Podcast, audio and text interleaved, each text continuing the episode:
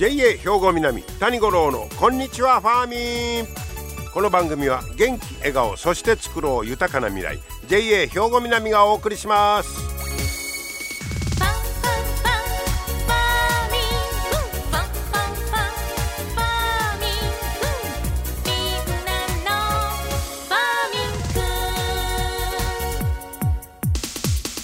こんにちは谷五郎です。皆さんお元気でしょうか？夏バテしてませんか？なんとか乗り切ってもらいたいと思いますが、えー、さてあさっては七十二項で言いますと「鷹」すなわち技を習うという日になります。ほう、えー、5月から6月にかけて羽化した鷹のひなが飛び方を学んで練習を始める頃と。はあ。そうですか。鷹もうなかなか目にする機会がね減ってきたと思いますけど。鷹鷹の羽なんて昔ねテレビでそんななんか ヒーローが出てきたの思い出しますけどね。鷹、うん、すなわち、技を習う。そうですか。そんな日になります。さて今日はねちょっとねあの要注意。農機具が狙われてますというニュースをお伝えしたいと思うんですがこれね、えー、と先月ですけど静岡市の農家がダンプカーと農機具合計20点盗まれました。被害総額およそ600万円。ごっついですよね。で、えー、静岡県では去年農機農機の盗難被害が急増しまして、えー、特に農繁期にあたる8月10月で被害が多かったとこういうことです。でこれ具体的な話も出てるんですがこれダンプカーを盗まれたいうことですがこれが特注品やったということです。静岡ですからえー、っとねお茶作ってはんねんけど、えー、で、まあ、堆肥の運搬なんかにその使ってたあダンプカーということです。で、いろいろこう、あの、堆肥の攪拌で、えー、使ってたものとか、まあ、大事にしてるやつをごそっと行かれたらしいんですね。で、それ、どこに置いとったかいうことなんですが、えー、っとね、これ、ダンプカー置いてたんが、まあこんなちょっとハウスのでっかいのみたいなとこやけど、まあそんだけ大きいもんやから、と、と、戸がないんですよ。えですから、その、施錠する扉がついてないと。で、エンジンキーもかけたままやった言うんですよ。それなんでや言うたら、周り誰もおらへん、何にもないねまさかこんなとこ人こんなと思っとった言う。さやから言うてエンジンキーをかけたまま、このやっぱ油断を疲れたみたいな感じですね。で、えー、被害があってから、えー、作業場の出入り口と作業場に続く農道が見えるようにカメラ4台設置したんだそうですわ。はい、で、ツイッターでも被害を報告しました。こんなことに遭いました。いうことで。で、えー、この撮られた方は、とにかく人目がなさすぎて逆に危ないと。もうこんなとこ人こんやろと思うとったんが、もう逆に危険、危険ですよと。こういうことです。で、えー、2020年の納期の盗難、静岡県警ではゼロやったんだそうです。ゼロやった。えー、ところがその次の年21年に18件、急に増えてます。えー、で、どうやら国内の中古品販売業者とか海外への転売が目的とちゃうかと、えー、静岡県警の方は言うてるんですけどもとにかく納期を畑に置きっぱなしにしないとかエンジンキーをかけたままにはつけたままにはしないとかハンドルロックなんかをつけて鍵つけてえ防犯意識を高めてくださいとこう言うてたんですが実はこの続報がこの間日本農業新聞に出てましてえー、っとね首都圏7県こっちは首都圏7県でトラクターなんかの避難が63%減ったことが分かったという続報が出てました。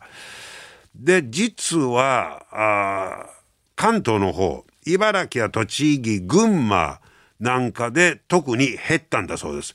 というのも、スリランカ国籍の男を逮捕してまして、その盗難グループ19人も逮捕したんだそうです。それの、それでいうことかな。で、これね、2021年の年間の首都圏7県での納期のが取られた件数が143件あったと言うんですよ。だからそのこの盗難グループがそのうちどれぐらいまで絡んでんのか分かりませんけど、えー、でまあそこが捕まったいうこともあって、えーまあ、急に減ったということ。でまあ逮捕につながったということとあとやっぱりその防犯意識が、まあ、そういう被害になったというねそれが一気に広がりましたけどそれを聞いてみんな気をつけ出したということもあるやろうと言われております。で、えー、さっきも言ったようにあの自動車のハンドルとかタイヤを固定する、えー、ハンドルロックとかタイヤロックなんかをやっぱりこの後も、えー、気を抜かんようにね、えー、やってほしいと、はい、そういうふうに呼びかけております。えー、まあまあ、その、犯人グループ逮捕いうことで、ちょっと一安心ですけど、でも、これでもなくなるというわけありませんからね、十分に気をつけていただきたいと思います。それと、今日はもう一つ、この話しようかな。に味と匂いの見える化という話です。これも実はあの静岡の話ですが静岡県立大学の大学院が和牛の肉とアメリカの国産の米国産の肉牛肉の匂いを画像にして違いを見せることに成功したんだそうです。匂いなんかそんなもん目に見えへんやんかいう話やけどこれを見える化にした。見せることができる。人間ってね、鼻にある400種類近い、その、匂いを感じる、えー、受容体、えー、がですね、えー、あって、その種類、匂いの種類を聞き分けるんですか。なんと、などれぐらいの種類の匂いを識別してるか、びっくりしますよ。1兆種類以上の匂いを人間き嗅ぎ分けてんでだそうです。へえ。でもそれを目で見えるようにでけんかったんを今回この静岡県立大学の大学院が成功したという。で和牛とやっぱり米国産の肉は匂いが違うんですね。はあああそうですか、えー、でもそれでまあ見える化したということはこれで、えー、いろいろ比較もこれ楽になるというね。まあいろいろ技術は進んでますわ。皆様の元気生活を応援する JA 兵庫南。近畿最大級の農産物直売所虹色ファーミン。おすすめは JA 兵庫南エリアの新鮮な地元農産物。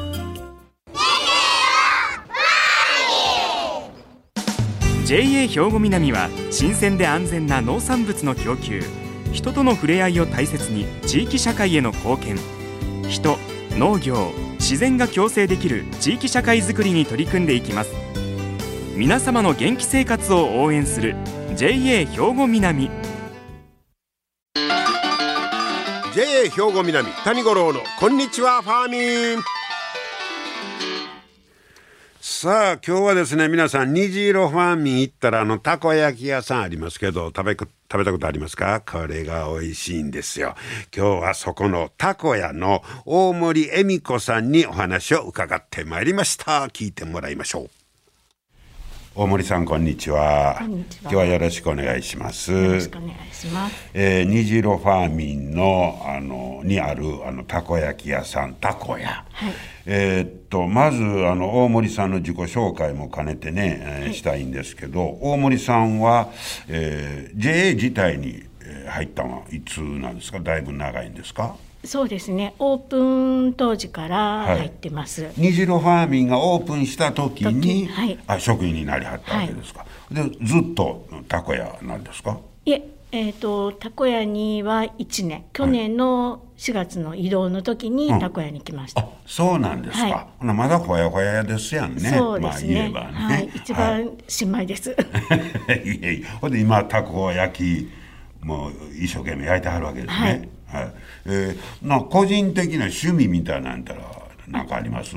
そうですね。趣味は月に1回、えー、とお友達に教えてもらって筆文字っていうのをやってます。筆文字歌、まあ、いわゆる習字ですか？筆の。そうですね。はい。普通の筆筆ですね。習字の筆とはない。あの筆ペンあ筆ペンみたいなね、はい。はい。えー字きれいになりたいな言うんで。いやそうでもないんですけどね。はい。字書くのは苦手です。苦手なんですか、はえそ他にもなんか習ってあるんですか？そこで同じように、えー、とデコパージュとか。なんですのそのデコパージュ。デコパージュっていうのは、はい。えー、とペーパーをうん。石鹸とかうん。上靴とか、なんか、うん、貼れるものにこうちょっと。え石鹸に貼る？はいどういうこと？石鹸にね貼れるんですそのペーパーが。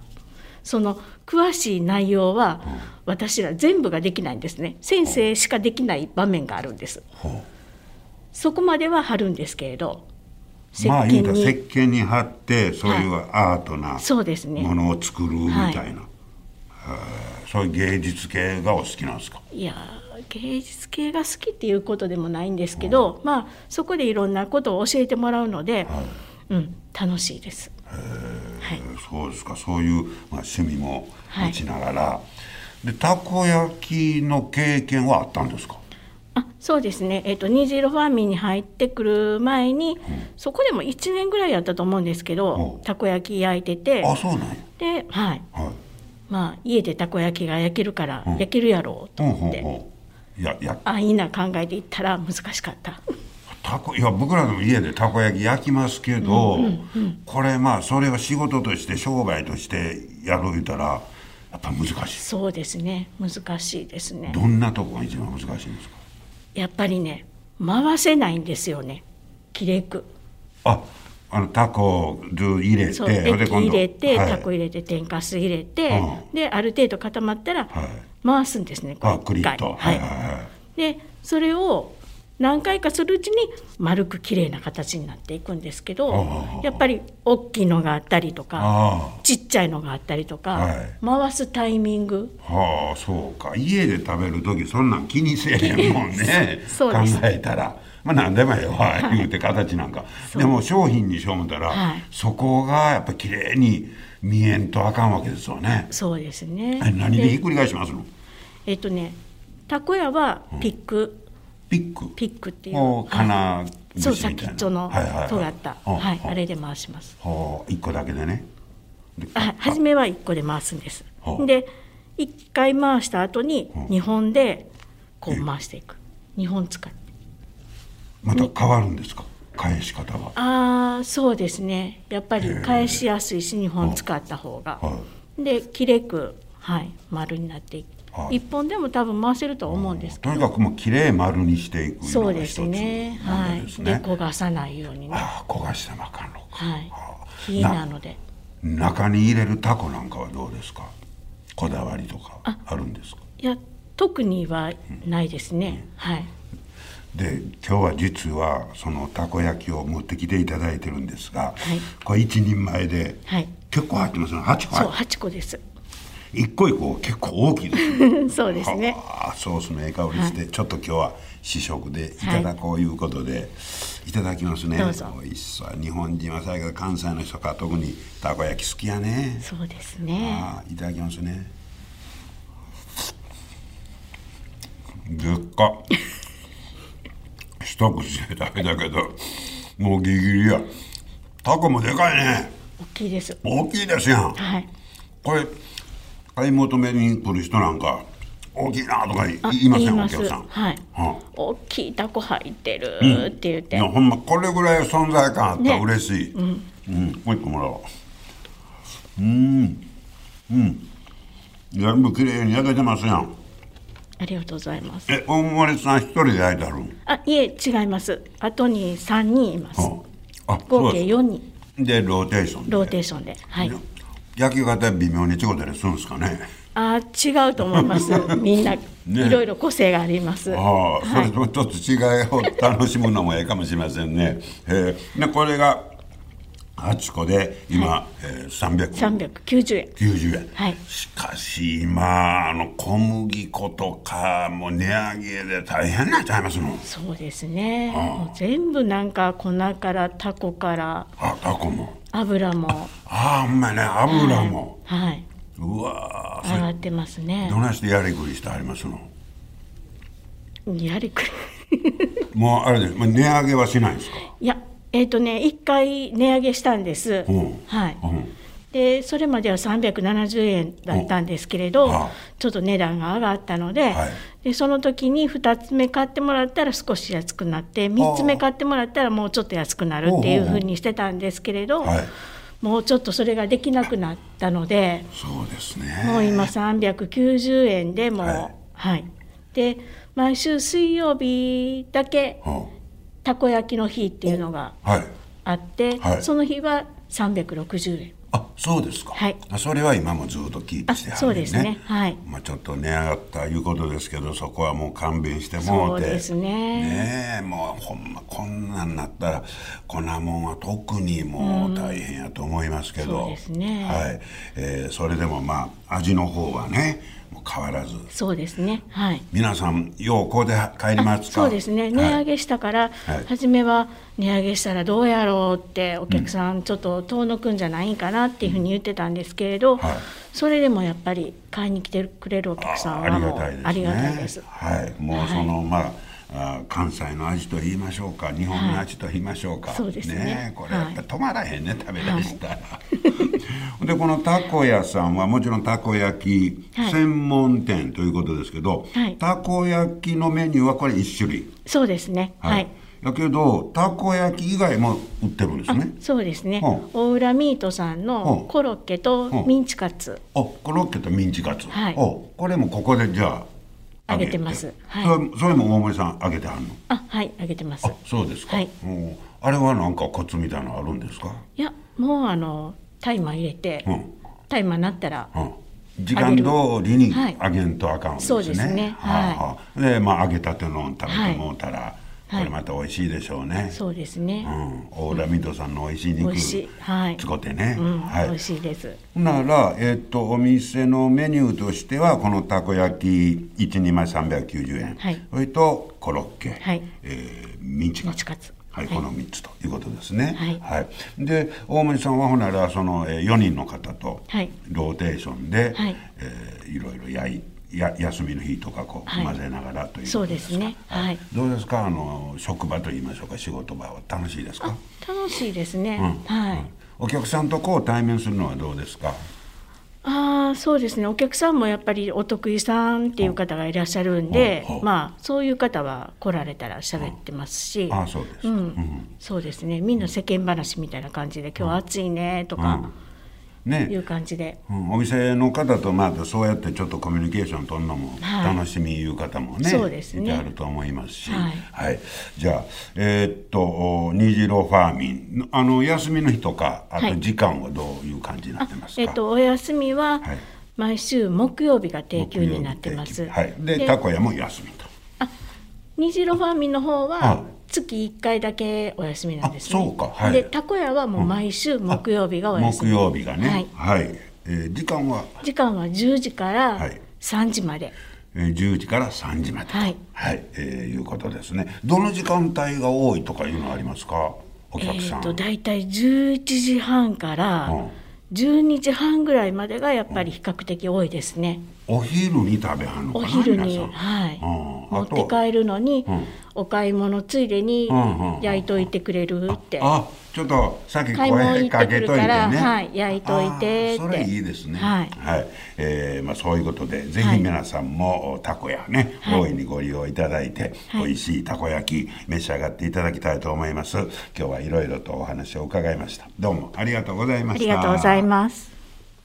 はい、たこ屋の大森恵美子さんに伺いました。ぜひ皆さんも、えー、食べてください。美味しかったですわ。たこ屋のたこ焼きね。特に水曜日がたこ焼きの日ということですから狙い目ですよね。えー、そしてコロッケやミンチカツも、えー、買っていただけます。えー、虹色ファーミンにありますたこ焼き屋さん、たこ屋ご紹介いたしました。皆様の元気生活を応援する JA 兵庫南。近畿最大級の農産物直売所虹色ファーミン。おすすめは JA 兵庫南エリアの新鮮な地元農産物。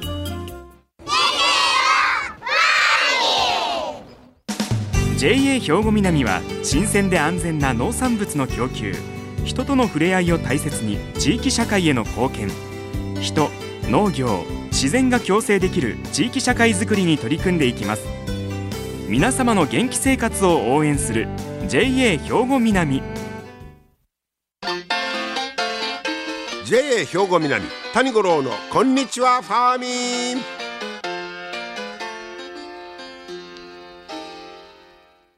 さあ、続いてはファーミンアグリメッセージです。えー、今日は JA 兵庫南清掃年部の井上光一さんに朝市について教えてもらいます。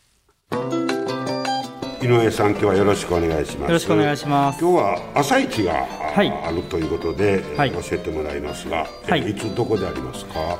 えっ、ー、と稲見朝市の売り出しがですね7月30日。7月の7月の30日 ,30 日の土曜日に、はい、えーと、ファーミンショップ稲見の駐車場で、はい、ここは毎週土曜日の土曜朝市でおなじみの場所ですね、そうですそうです。はい、はいえー、ここでそれとは別に、はい。はいえー、朝市をやろうとい。うことですか、はい、これひょっとしてコロナでしばらくできなかったんですそうなんですよ、うん、2年間中止をしてました、はい、久しぶり。久しぶりですね。はい。中身はどんな感じですか？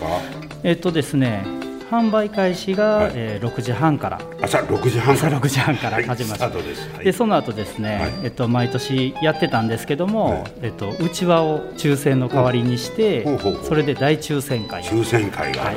はい、どんなものが当たるんですか？えっとですね、一番が5000円の商品券、はい、であと1000円の商品券であったり、で野菜の詰め合わせセットであったり、はい、JA の詰め合わせセットみたいなものが当たります。はい。これは毎年人気やったんでしょうね。人気でしたね。ね、はい。なんかほんまに久しぶりの開催ということになって。うん。て、はい、えー、朝6時半スタートですけど、はい、もうそれまでに皆さんたくさん来てますか？来てますね。ああそうです、はい、まあ、ちょっと、まあ皆さん早起きでしょうけど早めに来てもらって、はい。えー、あともう昼までには終わるんですか？えっとねこれ自体はもう、えー、7時半にはもう全部終わってると思います、約約1時間。1時間そうですね。はい。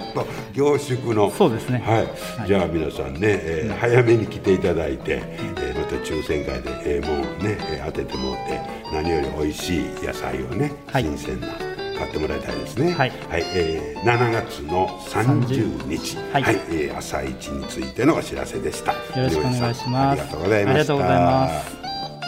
はい、ファーミンショップ稲見の朝市ですね。7月30日の土曜日。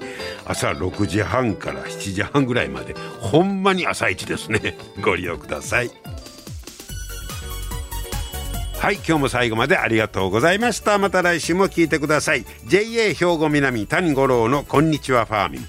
この番組は元気笑顔そして作ろう豊かな未来。JA 兵庫南がお送りしました。